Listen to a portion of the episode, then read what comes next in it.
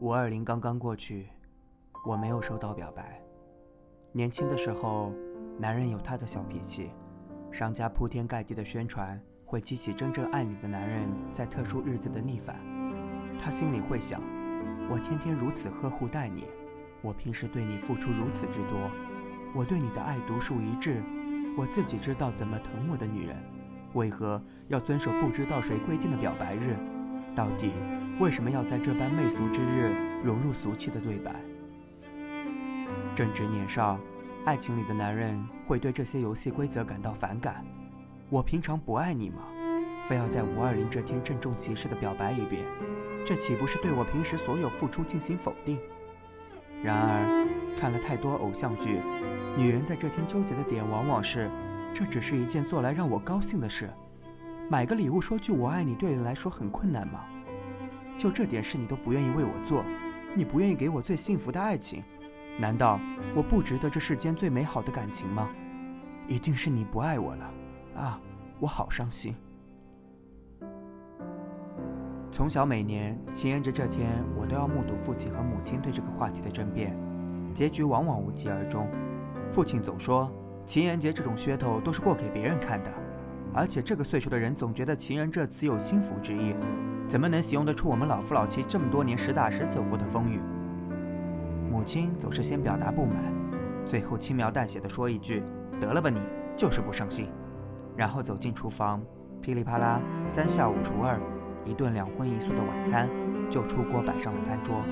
情人节便这样过去了，一直到第二年情人节之前，不会有人再提起这茬。父亲母亲的情人节年复如此。一直持续到五年前我高中毕业。我曾经一度以为，母亲这个年代的人其实对浪漫没有太多的期望，母亲应该是更重视实际现实的人，并不是真正在乎这形式。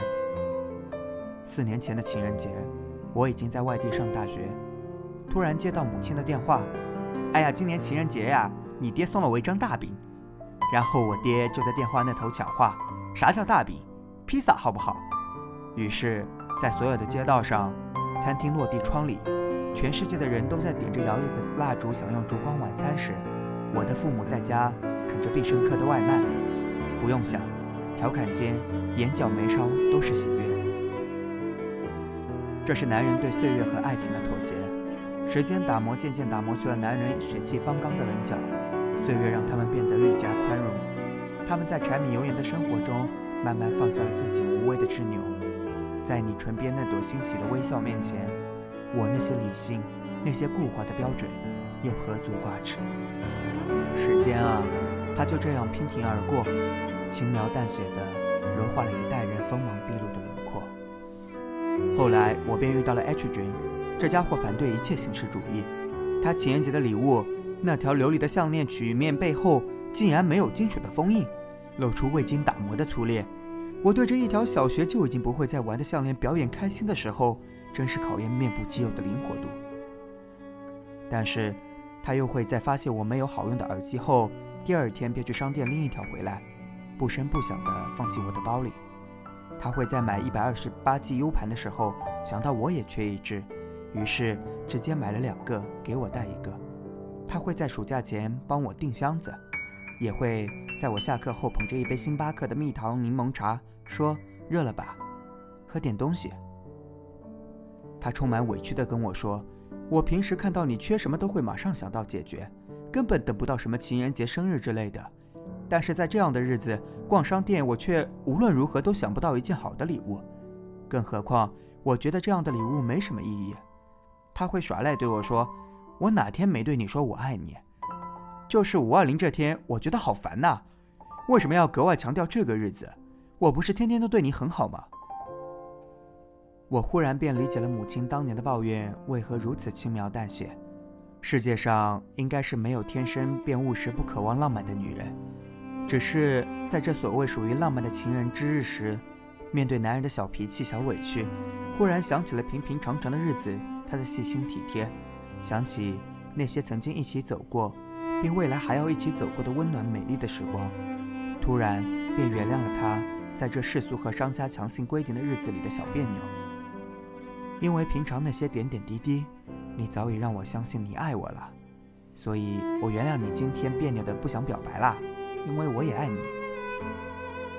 或许在岁月的脚步里，女人都会渐渐学会理解，那些笨拙的温暖和灵犀的通透。这个世界上，不是所有爱的形状都以你想象的模具打造。多一点相互体谅和随性的快乐，少一点原则和生冷的索取。有血性的男人，又怎么会没有他的棱角？试着体会他爱你的方式，而不是抱怨他没按你的方式来爱你。释然的、单纯的去爱吧。不挑剔，不作死。当然了，说不定等时间过去几个春秋，你也能收到那只属于你的情人节大饼。据说，比赛之后的第二年，我母亲收到的情人节礼物依然是一只大饼。父亲买了一个冰淇淋生日蛋糕，或许在他的概念里，实在依然是第一位的。玫瑰不能吃，大饼很好吃。但是父亲终究还是开始在情人节里送礼物了。这是父母这一辈子对爱情和浪漫的妥协。我们终究也会向爱情妥协。他不再纠结，他不特意表示，他不再执拗，这天偏不表白。向爱情妥协，是一件幸福的事情。